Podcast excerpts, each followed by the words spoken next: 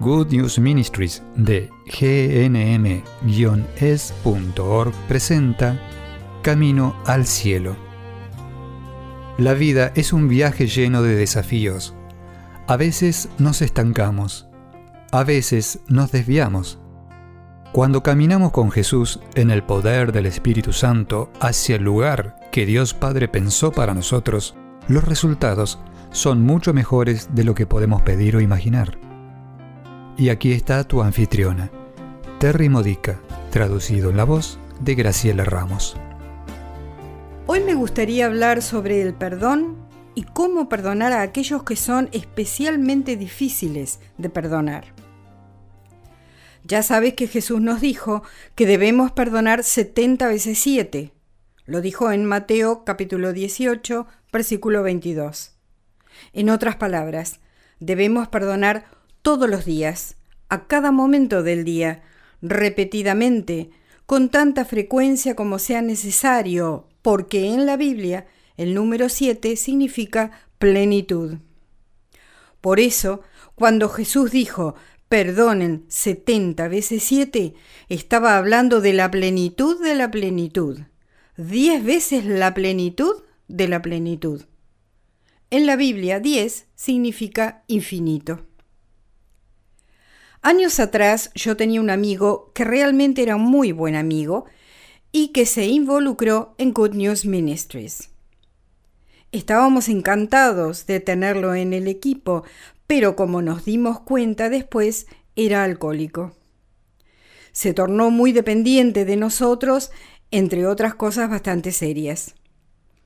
Para hacerlo corto, eso acabó con su colaboración en nuestro ministerio e incluso en nuestras vidas, porque se rehusó a buscar la ayuda que necesitaba. No quería cambiar.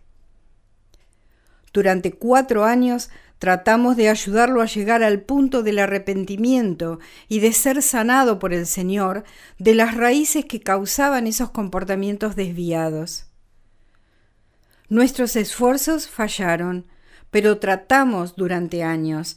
Durante esos cuatro años tuvimos que perdonarlo una y otra vez y varias veces al día. No fue fácil. Fue un tiempo de aprender cómo hacer lo que Jesús dijo. Perdonen setenta veces siete. Fue un tiempo de aprender a confiar mucho más en Dios. Aprendemos mucho, mucho más cuando pasamos por tiempos difíciles. El punto que quiero resaltar aquí es que estamos llamados a perdonar muchas veces, con tanta frecuencia como se necesite, con tanta frecuencia como seamos heridos. Necesitamos perdonar.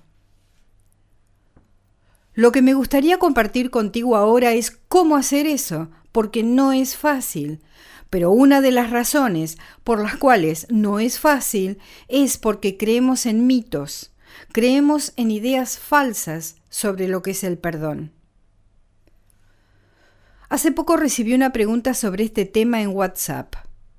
Alguien hizo la pregunta sobre cómo perdonar, porque esa persona había sido herida repetidas veces, le habían robado, le habían mentido y estaba muy enojada.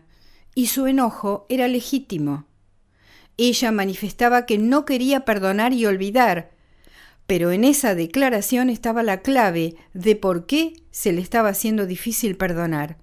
A menudo pensamos que debemos perdonar y olvidar, pero eso no es así. Creo que esta idea proviene del pasaje de la Escritura donde dice que cuando vamos hacia Dios pidiendo perdón, Él se olvida de nuestros pecados. La Escritura dice que Él se olvida total y completamente de nuestros pecados. Un día le pregunté, ¿cómo es eso posible, Señor? Porque Dios sabe todo, ¿cómo puede olvidar algo? A su debido tiempo, Dios me reveló la respuesta. ¿Recuerdas cuando naciste, Terry? Yo respondí, no, sé que nací, pero no lo recuerdo. Él contestó, precisamente. Así es como Dios recuerda, pero olvida nuestros pecados. Dios se olvida de la misma forma en que nosotros olvidamos la experiencia de haber nacido. Él sabe qué sucedió, sabe que hemos pecado, sabe qué hemos hecho, pero no es algo en lo que Él se detiene. Por eso, el punto al que quiero llegar aquí es, nuestro llamado es a imitar a Cristo. Estamos llamados a olvidar cuando perdonamos a los demás, pero no estamos llamados a ignorar lo que sucedió. Debemos perdonar, pero no quedarnos detenidos en el tema. No debemos obsesionarnos, cosa que generalmente sucede cuando tenemos problemas para perdonar a alguien. No podemos soltar lo que nos han hecho. Nos obsesionamos con el tema. Pensamos en eso incluso cuando estamos haciendo otras cosas, cuando estamos trabajando, cuando dormimos, hasta están nuestros sueños, o nos mantiene despiertos. Dios quiere sanarnos de eso. Él quiere liberarnos de eso. La forma en que logramos esto es al elegir perdonar. Esto significa que abandonamos nuestro derecho a buscar venganza. Abandonamos nuestro derecho de escuchar a la otra persona pidiéndonos perdón dejamos de lado nuestro derecho y nuestra necesidad de saber que están arrepentidos y que no lo van a hacer otra vez. Nos volvemos a Dios buscando protección. Ponemos límites saludables para que esa persona no nos dañe otra vez. Con el amigo del cual te hablé al comienzo pusimos barreras protectoras. Le dijimos que ya no podía estar en nuestras vidas mientras siguiera con ese comportamiento que nos lastimaba a nosotros y a los demás, y que afectó el ministerio que teníamos juntos. Él se arrepintió, pero volvió a sus pecados tan pronto como creyó que nos había recuperado como amigos. Pensó que podía volver como antes, pero no funcionó. Pero volvamos al punto principal. Necesitamos poner límites contra aquellos que pecan contra nosotros. Necesitamos protegernos de aquellos que persisten en sus pecados. Si eso implica que no estén en nuestras vidas hasta que se arrepientan, eso es a menudo lo mejor para ellos y para nosotros, porque cuando los apartamos suelen pensar, un momento, quiero esa persona de regreso en mi vida, entonces, ¿qué debo cambiar? Para algunas personas eso suele funcionar.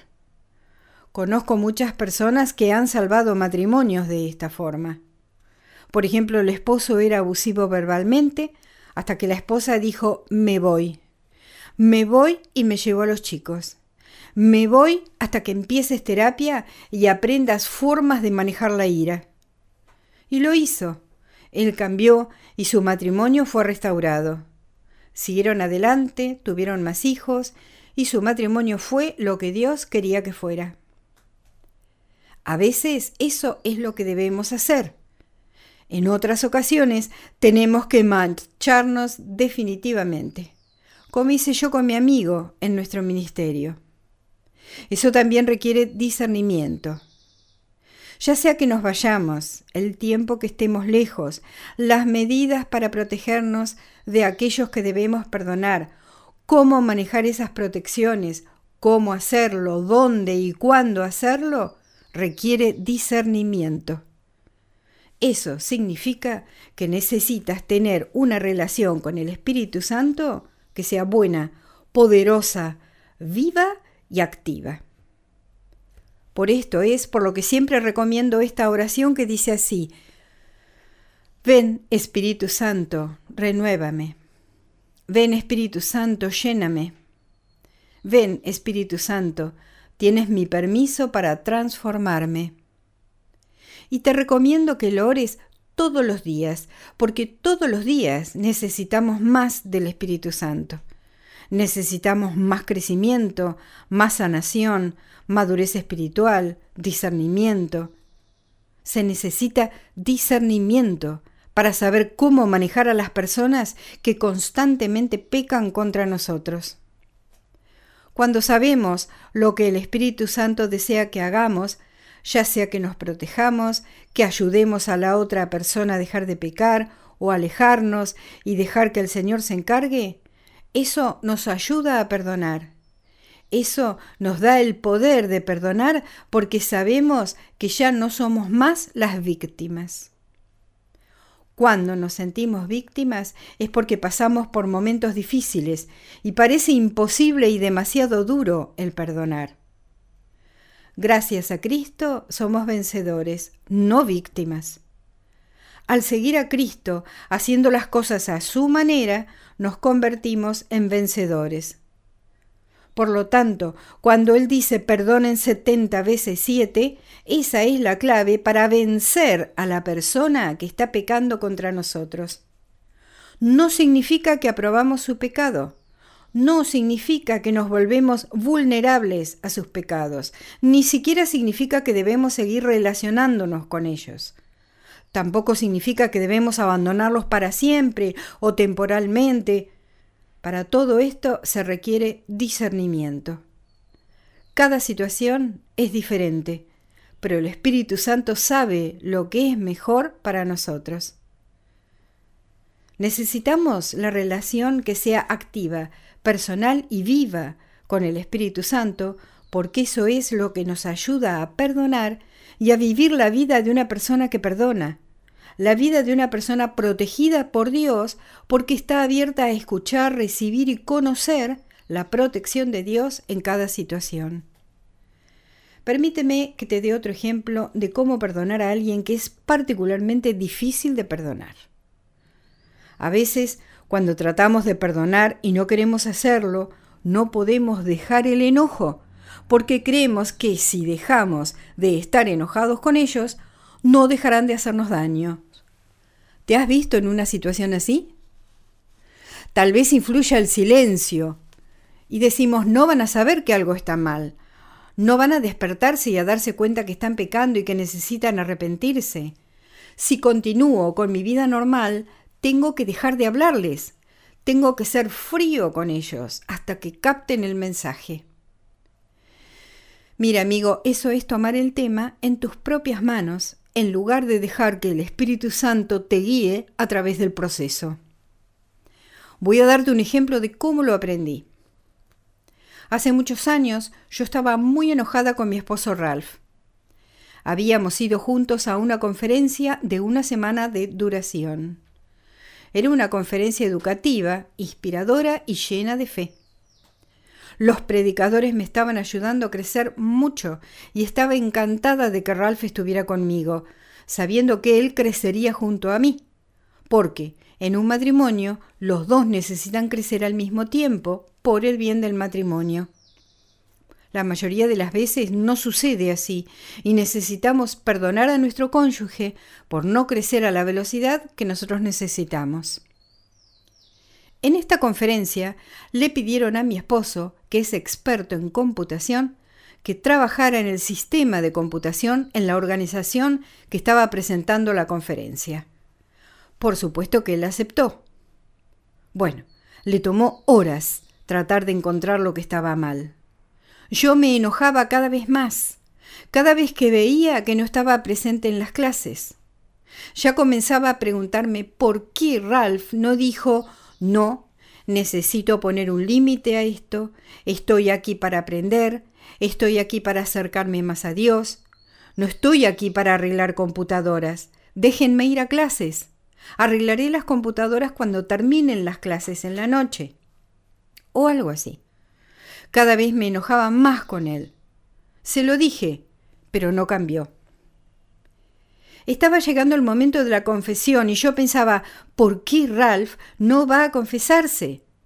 ¿Por qué no va a confesar que está trabajando con las computadoras en lugar de estar aprendiendo de los predicadores lo que el Señor quiere revelarle para crecer?